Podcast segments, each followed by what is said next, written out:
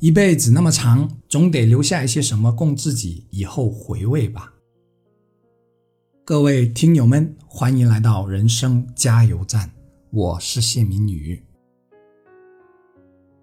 时光走过三十多年之后，我得以发现，过去最让我难忘的，也是最令我感动的，大多数都是那些艰苦的奋斗岁月，那些无助到想放弃，可最终还是挺过来的岁月。那些激情燃烧、心无旁骛的岁月，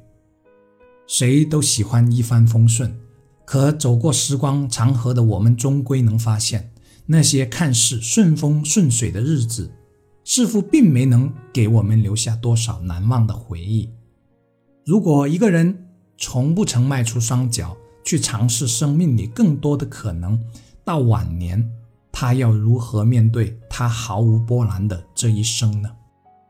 如果人有灵魂的话，那百年之后，他又如何慰藉他的灵魂呢？如果从不敢迈出双脚去尝试，从不曾有挑战更高难度的勇气，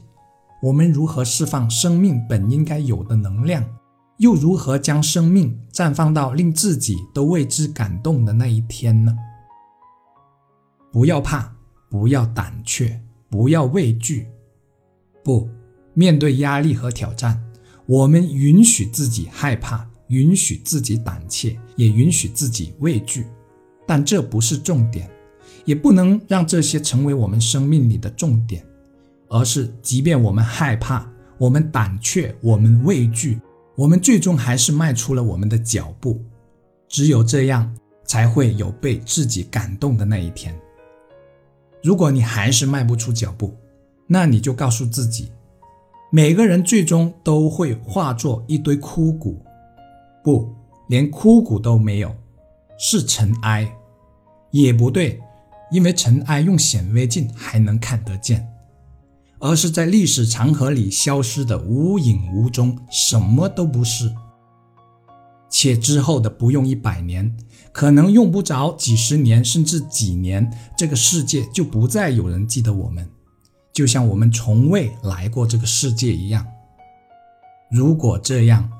如果我们终归什么都不是，不，